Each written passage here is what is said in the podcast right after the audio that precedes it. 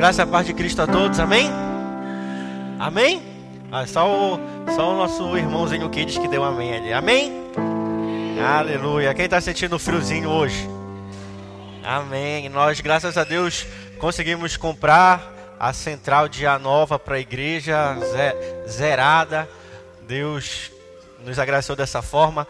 Conseguimos já instalar os vidros também ali na mídia, sala pastoral. Tudo certo, não dá mais para ninguém cair, né? Tropeçar ali. Deus é bom, amém? Deus é bom. Quem lembra qual é a nossa série de mensagens desse mês de janeiro? Quem lembra? GPS. GPS. Vamos repetir juntos no 3? GPS. Quem já utilizou um GPS aqui na sua vida? Todo mundo, né? Se você não sabe o seu smartphone, seu celular, ele tem um GPS, ele tem essa função. E o GPS, ele tem a característica, a função de nos auxiliar na locomoção, de fazer com que nós nos é, entendamos em que local nós estamos e para onde nós queremos chegar e que rotas iremos tomar para chegar até aquele local. Então, hoje, dando continuidade a essa série de mensagens, nós vamos falar sobre o maior GPS da nossa vida, o maior GPS, o maior direcionador da vida de um cristão, que se chama Deus. Deus, ele é o nosso maior direcionador. É Ele quem nos diz quando devemos partir, quando devemos ficar. É Ele quem nos diz quando devemos ficar, quando devemos caminhar em alta velocidade, quando devemos caminhar de forma mais lenta. Ele é o nosso guia maior. Diante disso, queria que você pudesse já abrir a sua Bíblia lá em Isaías capítulo 30, versículo 21. Olha o que diz essa palavra. Isaías capítulo 30, versículo 21. Você vai ficar surpreendido com o que diz aqui nesses versículos da Bíblia. Isaías, capítulo 30, versículo 21. Vamos ler junto aqui na tela, que a gente lê a mesma versão. Se você quiser acompanhar na sua Bíblia, acompanhe, é marcar, mas eu vou ler aqui na tela, só para nós estarmos lendo a mesma versão. Diz assim: Quer você se volte para a direita, quer para a esquerda, uma voz atrás de você lhe dirá: Este é o caminho, siga-o. Vamos ler juntos de novo no 3? Você olha aqui para a tela e vamos ler junto no 3, tá bom? 1, 2, 3. Quer você se volte para a direita, quer para a esquerda, uma voz atrás de você lhe dirá: este é o caminho, siga-o. Para quem acha que a criação do GPS é uma invenção moderna, contemporânea, na verdade, desde os tempos de Isaías, a Bíblia já nos indicava um GPS, nos indicava alguém que iria nos guiar. E olha o que fala aqui em Isaías. Pode deixar esse texto aqui na tela, que a gente vai falar um pouquinho dele ainda. Olha o que diz esse texto. Quer você vá para a direita ou para a esquerda, existirá uma voz atrás de você, lhe dizendo para onde você deve ir. Quem gostaria de ter uma voz atrás de você lhe dizendo que caminho eu devo seguir, que decisão eu devo tomar, para onde eu vou? A nossa vida, ela é construída sob decisões. Você decide com quem você vai casar, você decide qual emprego você vai ter, você decide qual faculdade você vai fazer. Agora, quantas dúvidas não temos ao tomar essas decisões? Quantas dúvidas não temos ao tomar atitudes na nossa vida? E quão mais fácil seria se tivesse uma voz sempre nos orientando, nos guiando, nos dizendo para onde ir, para onde não ir. Porque assim teríamos a certeza de que estamos indo na direção certa. Porque a Bíblia fala que há caminhos que para o homem parecem caminhos de vida, mas que ao fim levam à morte. Porque a gente sabe que os olhos humanos, o coração humano, o entendimento humano, ele é enganoso. E somente Deus, na sua infinita sabedoria, pode nos dizer realmente qual caminho devemos seguir. Então, na nossa vida, nós tomamos decisões simples que talvez pouco afetam a nossa vida. Por exemplo, ao acordar, você decide: você quer tomar banho ou não? Você quer escovar o dente ou não? Você decide qual roupa você quer vestir. Mas existem decisões na nossa vida que são bem mais sérias, que têm consequências muito mais prolongadas na nossa vida, que têm consequências muito mais sérias na nossa vida. Por exemplo, que faculdade escolher? Que trabalho escolher? Passei em dois concursos públicos. Qual eu escolho? Um concurso federal, um concurso estadual, um concurso municipal? Ou então com quem eu vou casar? Uma decisão para a vida toda. Que carro eu vou comprar? Qual a marca? Qual o modelo? Eu mudo de casa ou eu não mudo? São decisões que têm repercussões muito grandes na nossa vida. São decisões que têm impactos grandes na nossa vida. E se nós quisermos viver um ano de 2021 da melhor maneira possível, sendo guiado verdadeiramente por Deus, devemos saber as orientações da Bíblia, para que essa voz que fala aqui em Isaías capítulo 30, versículo 21, possa estar sempre nos orientando, possa estar sempre na nossa mente, no nosso coração, falando: é esse o caminho, ou não é este o caminho. Falando, olha, é isso que você deve fazer, ou então não é isso. Ou então falando, tenha calma, tenha calma. Paciência. Eu vou mostrar a você o caminho que você deve seguir. E quando nós estamos falando disso, nós estamos falando do nosso Deus. Estamos falando do nosso Pai. Aquele que é o maior preocupado em fazer com que tenhamos as atitudes certas, com que tomemos as decisões corretas, para que assim o nome dele seja glorificado na nossa vida para que assim o nome dele seja glorificado na nossa vida. E a partir daí então você entende o quão importante é que tomemos decisões acertadas, decisões que realmente estão de acordo com a vontade e com o querer de Deus. Amém? Aleluia. Vamos passar então para o primeiro ponto. Seguindo aqui no slide. Primeiro ponto. Ele fala sobre um direcionamento pessoal. Direcionamento pessoal. Então Deus, ele pode falar diretamente a cada um de nós. E ele pode falar de forma específica. Então, como é o modo como vamos ouvir a voz de Deus nos orientando. Qual é o modo que nós vamos ouvir Deus falando conosco? São por esses cinco pontos que estão aqui: sabedoria, conhecimento, inteligência, prudência e sensatez. Vamos repetir juntos no 3? 1, 2, 3. Sabedoria, conhecimento, inteligência, prudência e sensatez. Abra sua Bíblia lá em Provérbios capítulo 2, versículo 1 a 11. Provérbios capítulo 2, versículo 1 ao 11.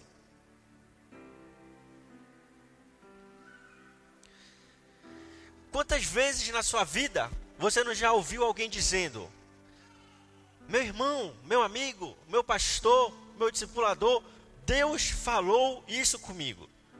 A pessoa chega com você e já diz: Olha, Deus mandou eu pedir demissão do meu trabalho. Ele vai abrir uma porta maior. Ou então Deus chegou com a pessoa e falou: Olha, Deus mandou eu namorar com fulano. Deus mandou eu namorar com fulana. Ou então Deus mandou eu comprar este curso. Deus mandou fazer isso, fazer aquilo. Quem já ouviu isso? Quem já ouviu isso de alguém? Deus mandou eu fazer tal coisa. Quem já ouviu? Levante a mão, você está um pouco preguiçoso hoje, um pouco mole. Creio que todos já ouviram.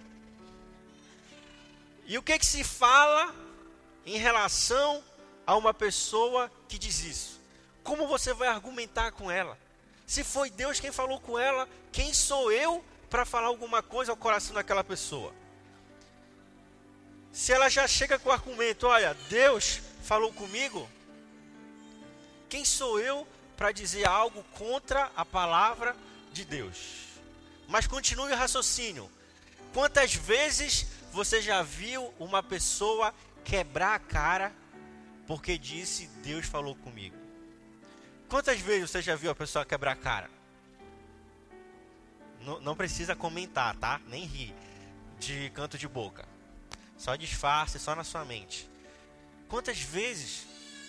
E então, o que que acontece? O que que aconteceu? Como assim? Se foi Deus que falou, por que deu errado? Porque você sabe, muitas vezes não foi Deus quem falou.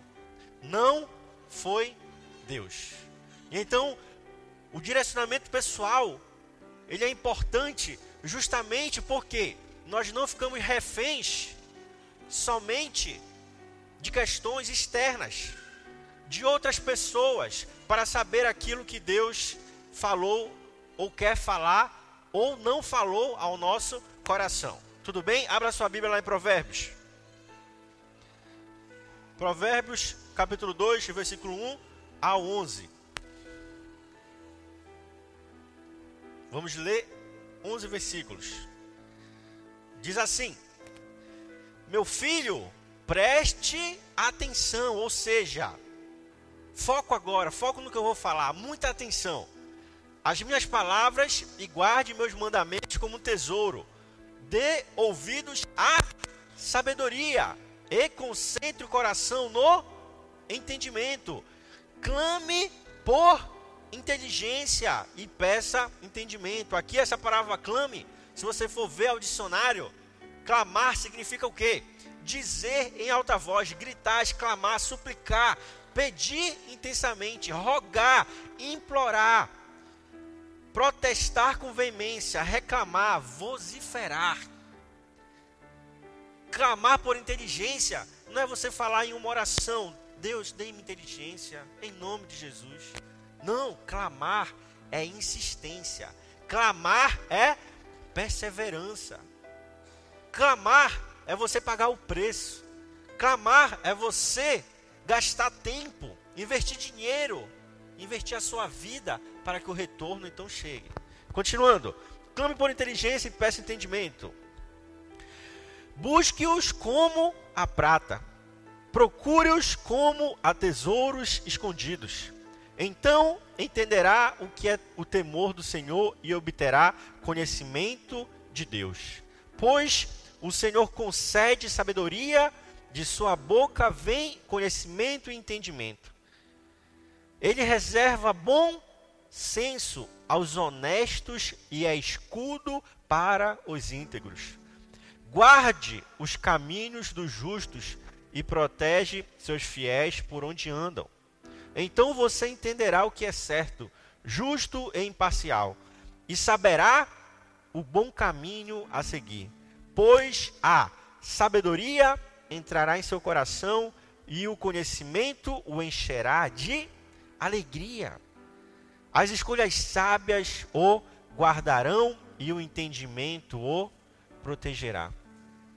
As escolhas sábias o guardarão e o entendimento o protegerá. Que em 2021 essa palavra possa nos seguir, nos perseguir está sempre em nossa vida. As escolhas sábias o guardarão e o entendimento o protegerá. Aqui Salomão, sábio Salomão em Provérbios, ele está falando justamente esses cinco pontos que nós lemos no slide: sabedoria, inteligência, conhecimento, prudência e sensatez. Isso é algo essencial para que nós como cristãos, possamos ter o direcionamento de Deus em tudo aquilo que nós fizermos, em tudo aquilo que nós quisermos conquistar neste ano. A irmã Leni não está aqui, né? Mas quantas vezes a irmã Nádia está aqui, a parceira da irmã Leni da oração, a irmã Ana, o pastor Augusto. Quantas vezes Nós não já vimos pessoas fazendo campanha na igreja. Campanha para passar no vestibular. Campanha para casar. Campanha para o marido ser transformado. Campanha para a esposa ser transformada. Campanha para o filho que se desviou voltar aos caminhos do Senhor. Campanha para uma porta de emprego. Campanha para uma cura. E tem pessoas que passam anos orando e jejuando. Anos orando e jejuando. Anos orando e jejuando. Anos e anos. Às vezes meses, semanas. E não está errado, não está errado. Maravilha, persistência, é isso mesmo. Isso é maravilhoso. Mas isso não é tudo.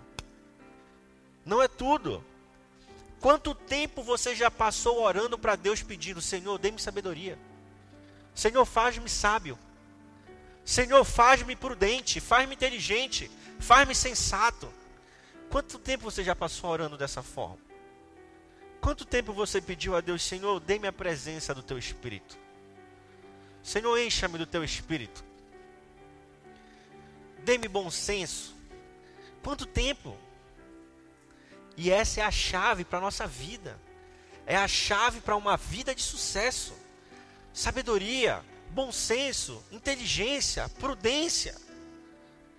É a chave para o sucesso da nossa vida. Eu lembro que quando eu era mais novo, eu devia ter cerca de 17, 16 anos. Pouco tempo, poucos anos depois, com cerca de 20 anos, 21, eu orava semanalmente e incessantemente. Orava e jejuava, orava e jejuava. Quase todo dia, dia sim, dia não, eu jejuava e orava. E isso por mais de um ano. Sabe que eu orava e pedia a Deus? Senhor, batiza-me com o teu espírito. Encha-me com o teu espírito. Só isso. Só isso que eu orava e pedia para Deus. Senhor, encha-me do teu espírito. Encha-me. Num certo momento eu estava cansado de orar e não via a resposta. Já estava meio desanimado. Aí numa oração que nós tínhamos na igreja, tínhamos a ULC, domingo de manhã, lá no QG Central. Depois do ULC, cerca de 10 e meia, 11 horas acabava, a gente fazia um período de oração até meio-dia. Numa dessas orações, Deus falou comigo. Sempre que tem momentos de oração, eu me desnudo na presença de Deus. Eu falo, Senhor, mostre para mim tudo que eu tenho errado, tudo que eu tenho falhado, tudo que eu tenho feito de errado. Fale comigo. Fale ao meu coração. Às vezes Deus chamava atenção, às vezes Deus ele falava algo que eu precisava mudar, às vezes ele falava algo que ele ia fazer. Nessa oração específica Deus falou: persevera em oração. Não pare de orar e jejuar. Só isso que ele falou. Só isso. Eu entendi, né? Entendi. Bem, era isso que eu estava inquieto no meu coração e Deus falou comigo. Mas o fato é, quanto tempo a gente passa orando? Quanto tempo a gente passa clamando, pedindo, suplicando a Deus: Senhor, teu Espírito, dê-me teu Espírito Santo, dê-me a sabedoria do teu Espírito Santo dê-me o entendimento, dê-me a sensatez, dê-me a prudência, para que eu possa realmente tomar decisões e ser guiado na minha vida, segundo o teu querer, segundo a tua vontade. Você sabe, tem coisas na nossa vida que não são fáceis, são muito difíceis, extremamente difíceis. Quando eu comecei a ter um despertar maior para a vida, lá com 16 anos, 17, que eu percebi, caramba, eu tenho que estudar, eu tenho que trabalhar, eu tenho que conquistar as coisas na minha vida. Então eu passei a ter maiores preocupações com as minhas decisões. Até então, uma vida praticamente de criança, adolescente, a gente não toma muitas decisões sérias na nossa vida. Então começou a nutrir no meu coração o desejo de passar no vestibular. Eu queria passar na Universidade Federal do Pará, eu queria passar em direito, eu queria ser advogado. E aí eu orei para Deus, pedi a Deus, Senhor, permita, permita que eu passe. Eu queria passar na federal, não por não por orgulho ou por querer ser melhor do que alguém, não. Era só porque eu não queria que o papai pagasse. Que ele reclamava. Reclamava que ele pagava tudo para os filhos, né? Aí eu falei, não, não quero que ele pague, não quero que ele pague. a, a faculdade. Eu orei para Deus. Coração sincero diante de Deus, né? Aí Deus falou: Eu vou permitir que você passe. Vou permitir. Deus permitiu. Passei na, na federal. Com 17 anos. E aí depois eu escolhi o, o turno noturno, porque eu queria durante o dia trabalhar. Queria trabalhar para ganhar dinheiro. Porque é, eu não, não tinha renda, né? Aí o, o papai dava mesada para meus irmãos, para o meu irmão mais velho, para minha irmã. Aí quando chegou a minha vez, falei, beleza, vai chegar a minha vez, né? Adivinhe, recebi um mês de mesada. Depois a mesada nunca mais chegou. 100 reais eu recebi. Nunca mais chegou. Também eu não, não pedi, né? Não pedi. Orgulhoso, falei, não, não vou pedir não. Quiser, né? Dei. Não quis. Vou, agora preciso trabalhar. Tava na faculdade já, aí fui atrás de um estágio. Novo ainda, criança sem experiência, peguei o currículo, um ônibus, fui embora, botei meu currículo lá no escritório. Pouco tempo depois, voltei para fazer a entrevista em uma prova psicológica, psicotécnica, para ver se eu não era, se eu tinha um raciocínio lógico bom. Uh, não, sab, não, não, sabia qual tinha, havia sido o resultado. Né? Pouco tempo depois, fui chamado para trabalhar lá. A, a pessoa responsável por aplicar a prova falou: Você fez a melhor nota que nós já tivemos aqui na prova que nós aplicamos. Eu falei, meu Deus, nem eu sabia, porque como é questão de lógica, né? Não sabia se tinha acertado ou não. Pois bem, comecei a estagiar, comecei a ganhar meu dinheiro, comecei a gostar muito do direito. Comecei a gostar. Falei, meu Deus, que coisa maravilhosa. Você lembra quando a Bíblia fala dos mestres da lei? Os mestres da lei é como se fossem os advogados de hoje, juízes, pessoas voltadas para o direito. Pegam a lei e interpretam a lei. Era o que os mestres da lei na época de Jesus, a partir de Moisés em diante, faziam. Pegavam a lei de Deus interpretavam a lei de Deus. Rabinos faziam isso. Aí eu comecei a gostar muito, a minha mente começou a abrir, comecei a ter entendimento, lia com mais facilidade agora, por conta que a leitura era constante. Buscar entender o que se lê é essencial no direito, na advocacia em especial. Então comecei a gostar muito. Aí Deus começou a falar coisas novas no meu coração. Papai e a mamãe chamavam as pessoas para orar lá em casa. Tava orando na sala, eu chegava, né? Passava. Aí o pastor falava: Vejo algo na sua vida. Vejo algo em você. Você vai ser pastor. Eu falo, eu, meu Deus, não. Não foi nenhuma escolha minha, né? Deus falou: Você vai ser pastor foi cada vez mais falando isso, cada vez mais falando isso, cada vez mais repetindo, repetindo. Sempre falava isso. Não, amém, isso é vontade de Deus. Aí eu comecei a frequentar uma célula. Na célula, a minha, na época, a minha líder falou: Olha, você vai ter que dar lição. Eu falei, hum, beleza. Comecei a dar lição da célula. Depois comecei a liderar a célula. Pouco tempo depois, a, a minha líder foi, teve que ir embora, viajou para Macapá, passando um concurso. Então, havia necessidade de substituí-la. Eu falei que eu não queria. Na verdade, eu não falei que eu não queria. Nós reunimos, quem ficou, né? Escolhemos uma pessoa para ser a líder, uma outra moça. Aí o meu pastor falou: Não, quem vai ser o líder é tu. É você quem vai assumir a liderança. Falei: Tudo bem, se o senhor está falando, né? Creio que o senhor tem mais entendimento e sabedoria que eu. E assim foi. Comecei a liderar, depois começou a crescer, a, a, a época a rede UFC, crescemos bastante, crescemos bastante.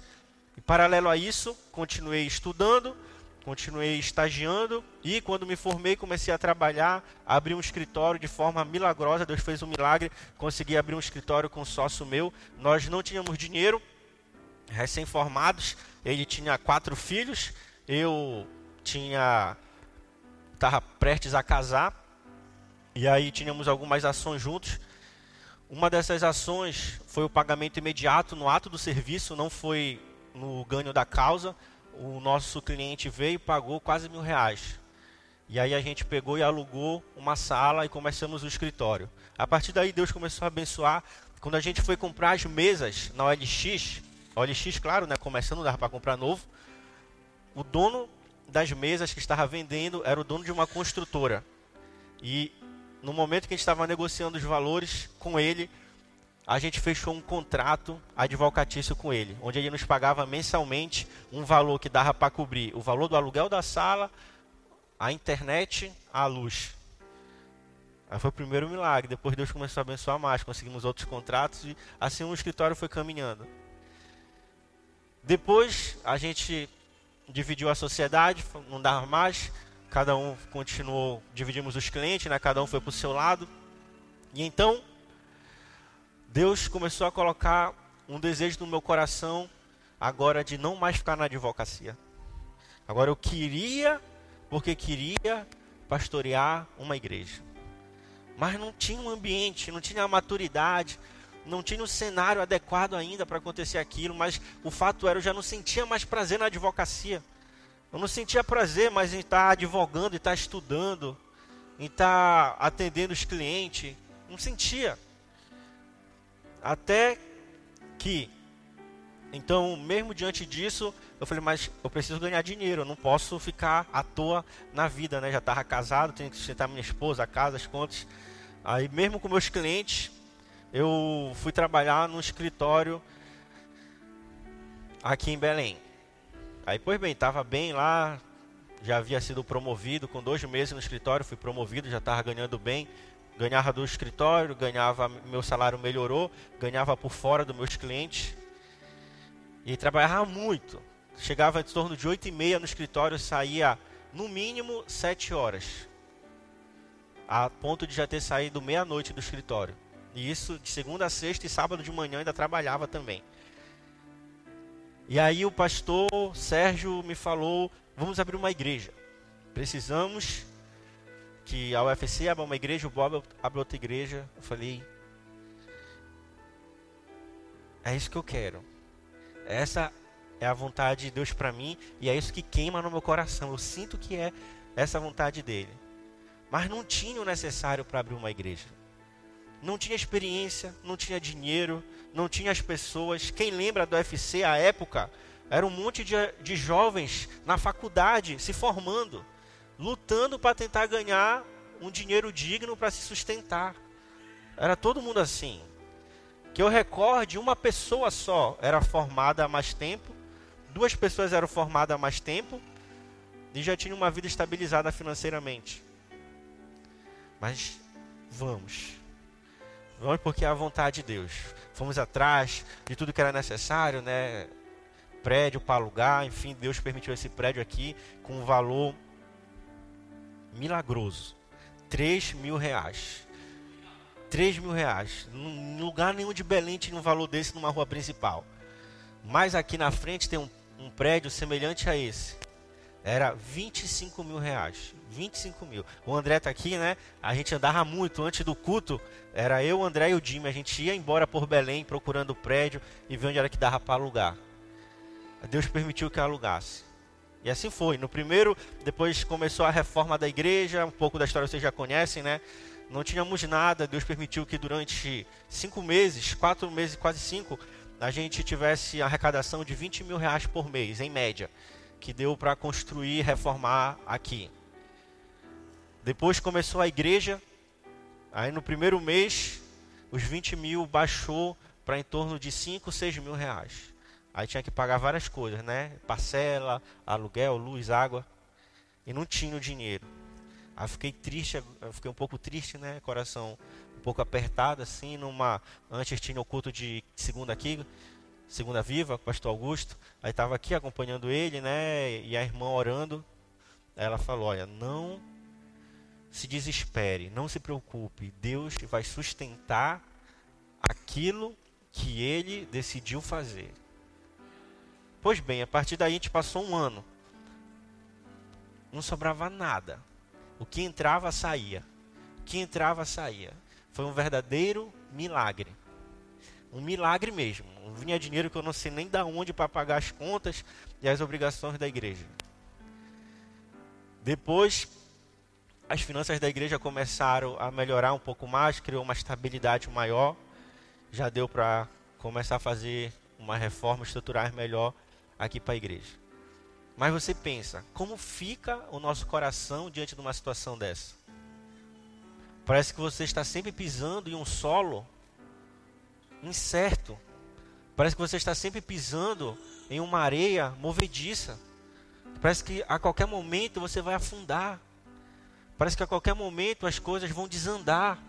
Parece que a qualquer momento não vai dar certo. Não vai dar certo. E o que nos sustenta numa hora dessas? Sabedoria, conhecimento, inteligência, prudência e sensatez. Nessa caminhada, eu poderia ter feito muitas coisas loucas. Não, vamos gastar, Deus vai sustentar. Não, vamos por esse caminho, vamos por aquele outro. Mas pela misericórdia e graça de Deus, Ele conduz a nossa vida quando nós decidimos entregar a nossa vida a Ele. Ele conduz a nossa vida. Em, um, em, uma, em uma das revelações que Deus estava falando, né? Quando tinha as orações lá em casa, Deus falou: Eu vejo tu e o teu pai pregando juntos numa igreja. Aí eu falei: era, Nós éramos muito distantes assim eclesiasticamente. A igreja, o QG, era uma igreja bem contemporânea, jovial. O papai fazia parte do culto que era bem tradicional, bem tradicional. falei, caramba, mas como? Como isso vai acontecer? Hoje a gente prega junto todo, todo, todos os cultos aqui da igreja. Domingo de manhã, da escola bíblica, estou aqui. Terça-feira, círculo de oração, estamos junto. Domingo, no culto de celebração, sempre estamos pregando junto também. Ele faz oferta, às vezes prega, às vezes ora. milagre. Total. Ação de Deus total. Mas quando é que a gente sai desse caminho? Quando é que a gente perde esse fio? Quando é que a gente perde esse guia de Deus? Quando a gente perde a sabedoria, o conhecimento, a inteligência, a prudência e a sensatez. Então busque incessantemente diante da presença de Deus essas cinco coisas para que assim nós possamos ter uma vida realmente guiada por Deus. Não é um passe de mágica, não é algo tão distante, é algo que cada um de nós possamos ter, alcançar e assim viver o melhor de Deus na nossa vida. Amém? Segundo ponto, o que pode nos guiar diante da presença de Deus? Já vamos encerrar, vai ser bem rápido. Experiência pessoal ou de terceiros. Olha o que diz Provérbios capítulo 13, versículo 20. Quem anda com os sábios se torna sábio, mas quem anda com os tolos sofrerá as consequências. Provérbios 15, 22. Planos fracassam onde não há conselho, mas tem êxito quando há muitos conselheiros. Aqui, três coisas que Deus ele fala diretamente ao nosso coração. Primeira, palavra de Deus, a Bíblia. Segundo, sonhos. Terceira, profecia. Palavra de Deus, a Bíblia, sonho e profecia. Tá bom? Então, as nossas experiências pessoais, elas só vêm fortificar aquilo que Deus ele fará na nossa vida. Desde novo, eu tive muitas experiências com Deus, muitas.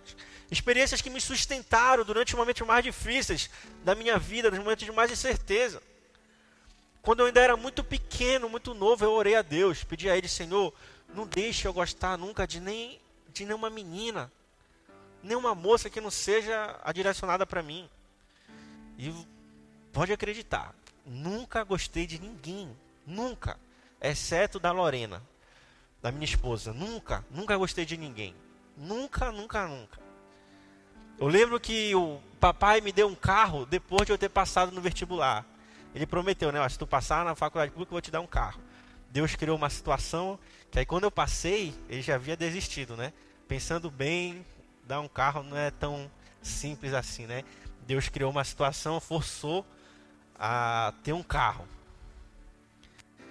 Só que aí, quando eu ganhei o carro, eu ainda não estava estagiando. Não tava. Então não tinha dinheiro para sustentar o carro. E eu não ia pedir dinheiro para ele. Não ia. Aí tinha gasolina no carro, né? Tal, eu orei a Deus. Falei, Senhor, não deixa essa gasolina acabar. Eu não tenho dinheiro para colocar, Senhor, eu não tenho dinheiro para colocar gasolina. Você pode acreditar, eu andava no carro, não baixava o ponteiro da gasolina. Não baixava o ponteiro da gasolina. Milagre. Milagre da multiplicação da gasolina. Deus não multiplicou pão e peixe, ele foi e multiplicou a gasolina. Não sei como, mas não baixava o ponteiro da gasolina. Experiência pessoal. Uma experiência minha de Deus, mas que serviu para me sustentar nos momentos difíceis da vida.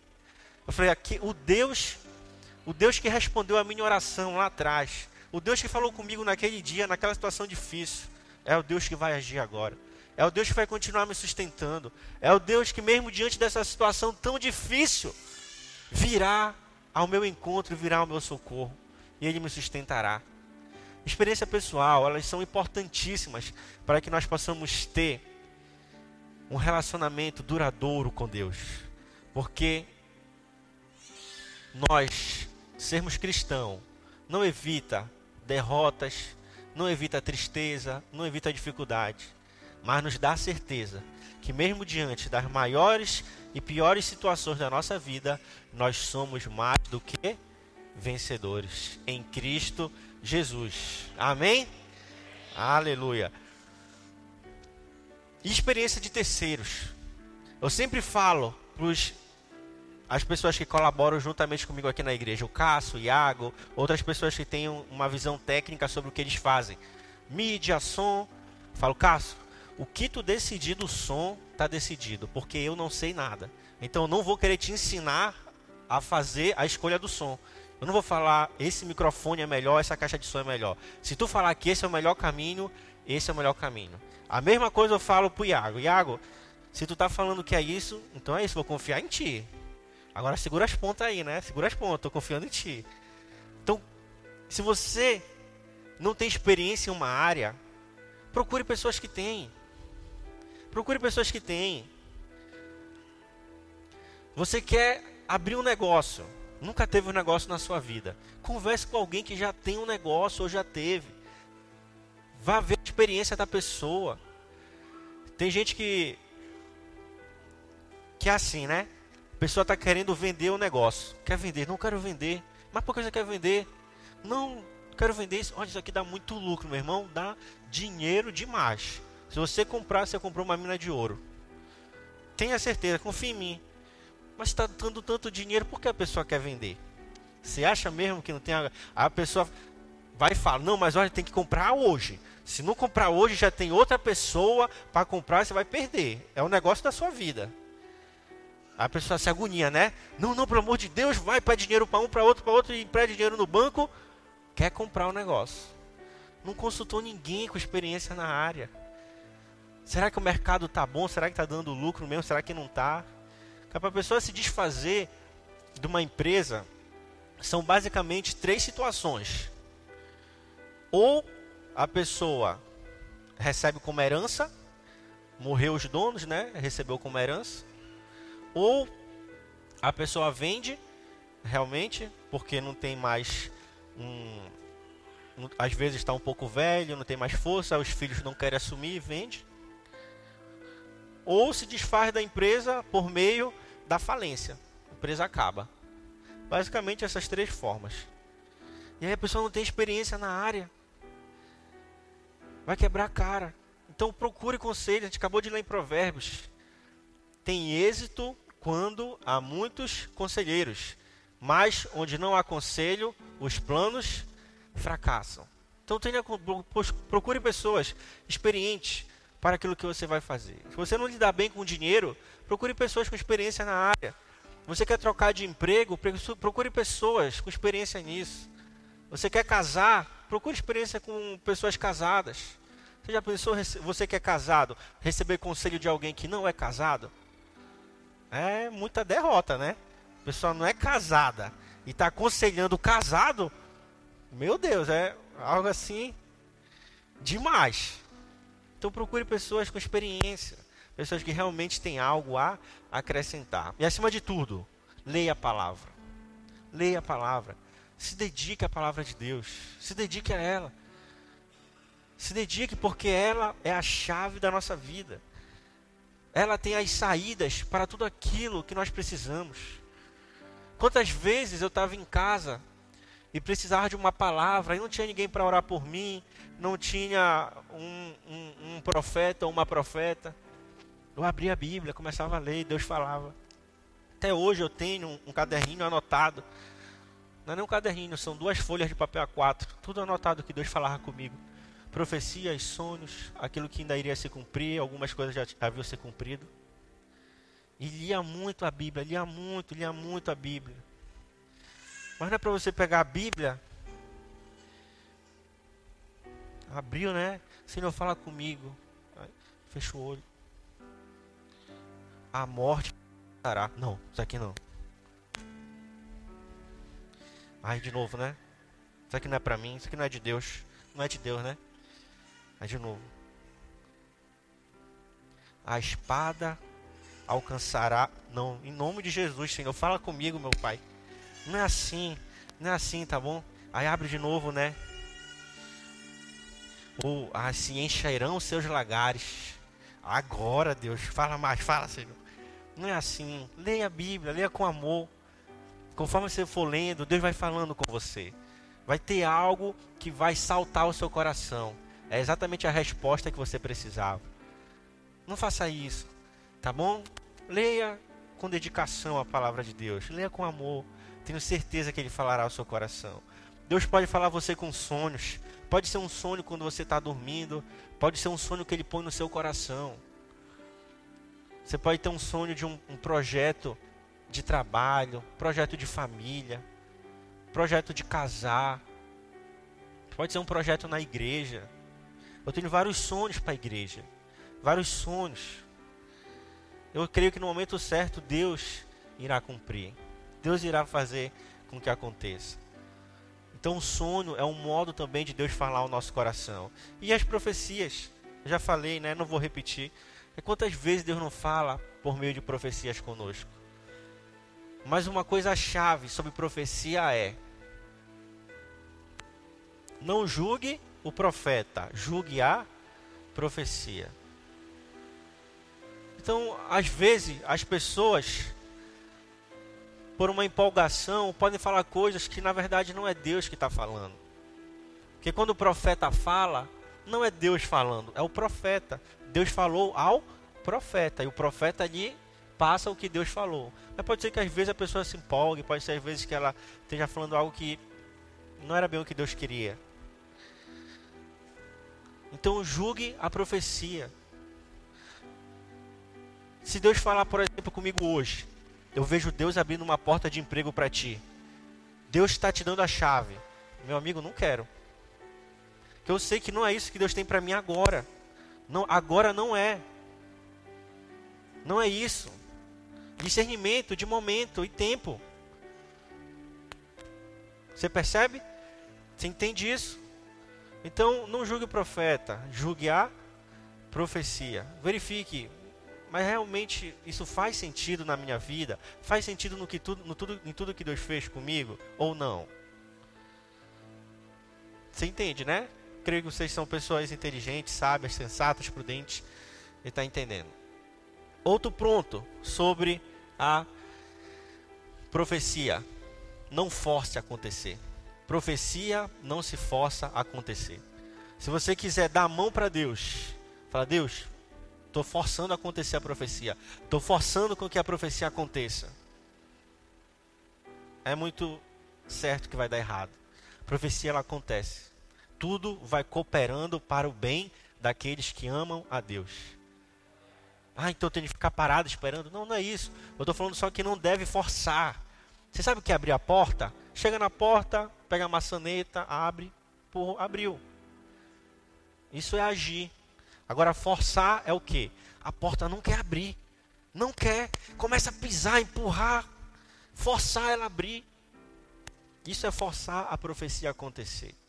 Não se força a profecia acontecer. Ela acontece. Às vezes até você não querendo.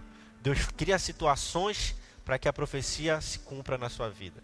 Então, não force acontecer a profecia. Amém? Para finalizar, já estamos com o horário um pouquinho avançado. Haja, haja. Intenção é diferente de ação. Intenção é diferente de ação. Você já viu aquele, aquele ditado que diz: de boas intenções o inferno está cheio? Por quê? Ter uma intenção boa não é fazer algo bom necessariamente. Às vezes tem pessoas que vivem só de intenção. Eu quero passar no vestibular. Eu quero ser um bom cristão. Eu quero ter um bom trabalho. Aí chega na hora de trabalhar, é uma preguiça, é uma moleza. Quero namorar. Na hora de se arrumar, é uma tristeza. É uma derrota. Não se esforça. Haja. Quando Deus fala lá em Gênesis, haja a luz, Ele trabalha em prol de que tudo aconteça. Haja. Haja aqui é no sentido do verbo agir. Do verbo agir. Tá bom? Então trabalhe para que as coisas aconteçam. Deus, ele deu os dez mandamentos a Moisés. Sim ou não? Sim. Mas Moisés teve que subir o monte. Quem já subiu o monte lá dos dez do, de Moisés? Quem já subiu o monte Sinai? É fácil ou difícil? Difícil.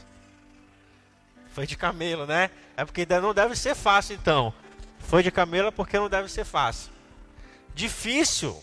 Agora imagine um senhor de mais de 80 anos subindo o monte para chamar jovens para dar uma caminhada na Marquês. É difícil? Sim ou não? É difícil? Para convidar pessoas para dar uma caminhada, uma corridinha é difícil. Eu gosto de jogar bola, eu convido, os, não vou nem citar o nome, convido meus amigos aqui da igreja para jogar. É uma corrida e acabou. É uma corrida e já está passando mal. O Breno não, o Breno ele é, é bom de bola, né? Agora imagine subir o um monte. Há um preço a ser pago.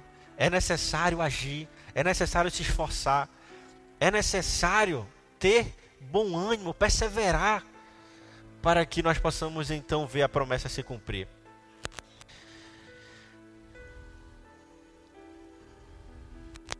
Para finalizar, vou cortar algumas partezinhas para a gente finalizar por causa do horário.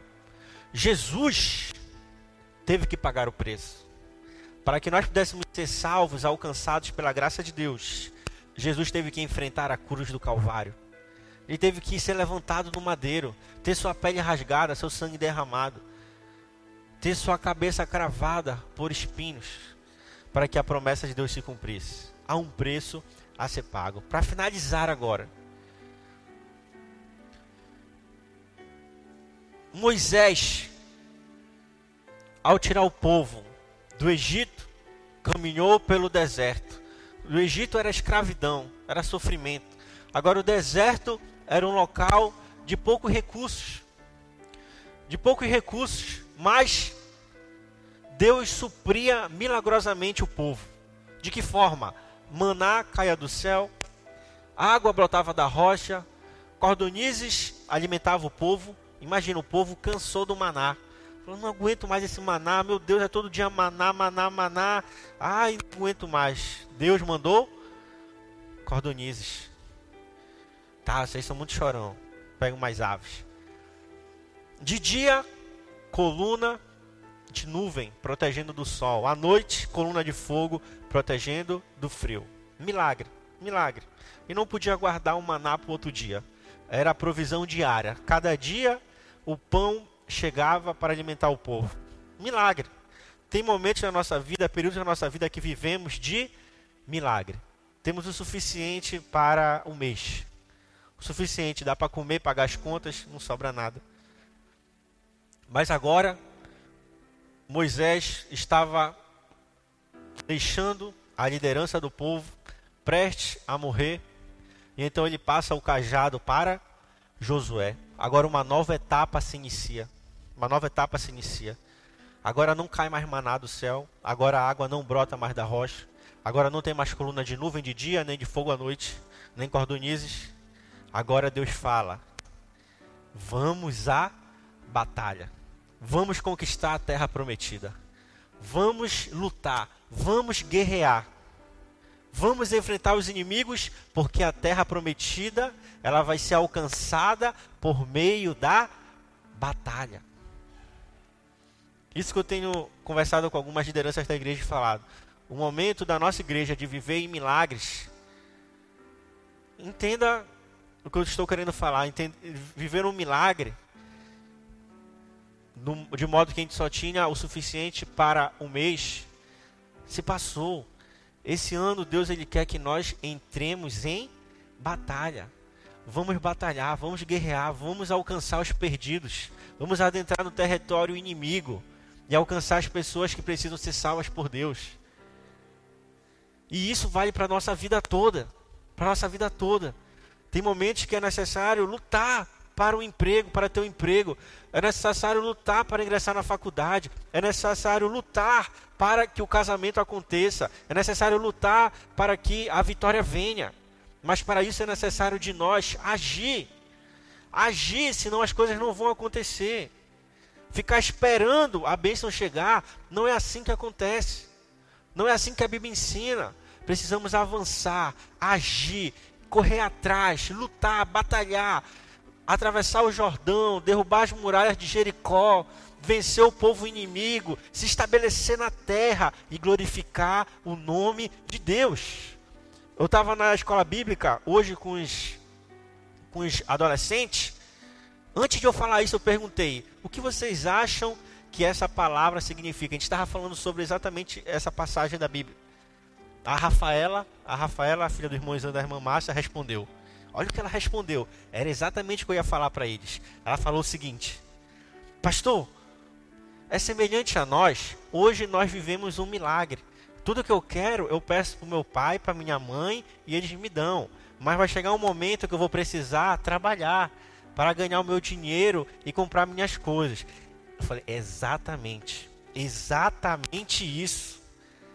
Vocês estão avançando para uma fase que vocês precisam concluir o estudo, ingressar na faculdade e posteriormente ao mercado de trabalho e começar a se sustentar.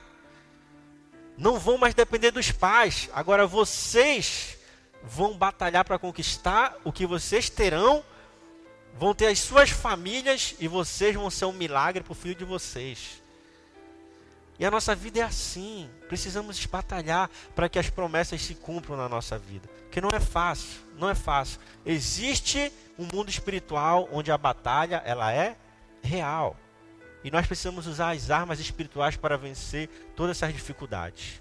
Então que nós possamos guardar em nosso coração essa palavra, guardar em nosso coração esses versículos, porque assim eu creio que Deus ele quer Deus ele quer ser uma voz que sempre falará ao nosso coração desse ano para todo o resto da nossa vida.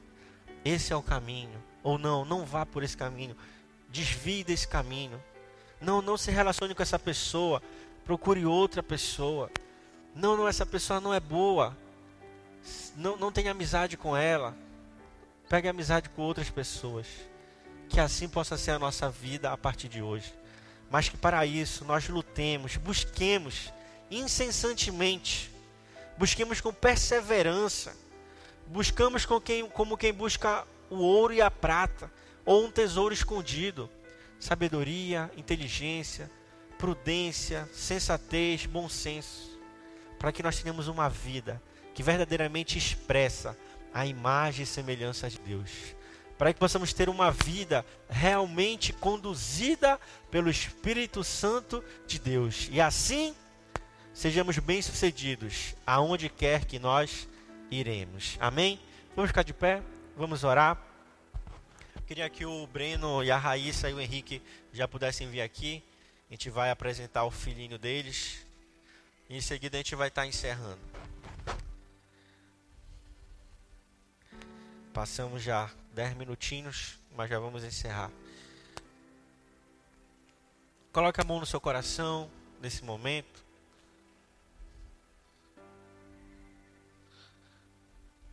Hoje você vai passar um pouquinho de frio, tá? Só para você sentir que o ar-condicionado está funcionando. Domingo que vem a gente vai ajustar para não fazer mais frio, tá bom? Só para você sentir o clima. Sinta o clima. Clima de montanha. Domingo que vem a gente vai regular bem direitinho para não fazer frio. Amém? Põe a mão no seu coração. Vamos orar a Deus nesse momento e peça a Ele: Senhor, me guie, Senhor, me oriente.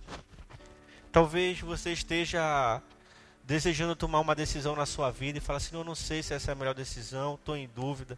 Peça a Ele, peça a orientação dele. Talvez você tenha dúvida qual caminho seguir. Deus, Ele quer direcionar você. Deus, Ele quer ser uma voz que vai falar aos seus ouvidos o direcionamento que você necessite. Talvez você fale, mas Deus, eu já tomei uma decisão. Mas Deus é um Deus que muda situações, muda quadros. Fale com Ele nesse momento. Fale, Ele está atento à sua voz. Ele está atento ao seu clamor. Deus, nessa noite nós oramos a Ti, meu Pai, e te pedimos, Senhor, assim como o Senhor diz lá em Isaías capítulo 30, Deus seja a voz no nosso coração, seja a voz na nossa mente, seja aquele que nos orienta para onde devemos ir, para onde não devemos, nos orienta qual decisão tomar, qual caminho seguir, meu Pai, para que nós possamos ser bem-sucedidos aonde quer que nós vamos, para que sejamos, Deus, direcionados pelo Teu Santo Espírito, para que nós possamos, Deus, ir segundo o Seu caminho, segundo a Sua verdade. Deus, pedimos endireita as nossas veredas, aplana nossos caminhos, alinha a nossa vida, a sua vida, Deus. E te pedimos, Senhor, perdão, perdão pelas nossas falhas, perdão pelos nossos pecados, perdão pelas nossas inconstâncias diante da Sua presença. Perdão, Senhor Deus, porque negligenciamos tanto o nosso relacionamento contigo. Perdão porque negligenciamos nosso devocional contigo diário, meu Pai. Mas quando as coisas apertam, quando as coisas começam a dar errado, então nós corremos para Ti. Te pedimos, Deus, que antes que qualquer coisa aconteça, possamos estar sempre diante da Sua presença, sempre diante do Teu trono, sempre prostrados diante da Tua presença, meu Pai. É o que nós pedimos e é o que nós te agradecemos. Vamos louvar juntos. Louve a Deus nesse momento. Fale com Ele, diga a Ele você precisa dele. Meu coração. Deus, quebrante nosso coração, Senhor. E como a coça Aleluia. anseia por águas, assim tenho sede. E como terra seca,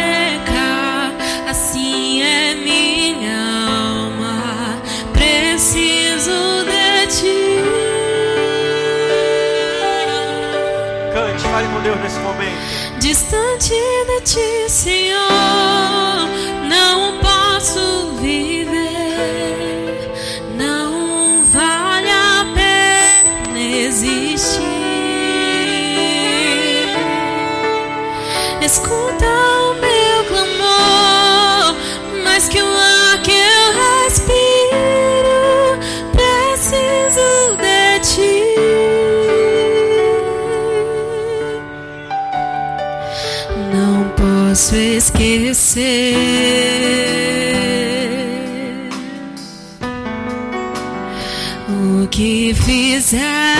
fizestes por mim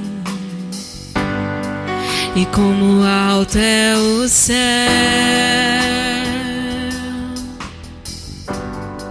A tua misericórdia é sem fim. E como um pai se compadece dos filhos, assim tu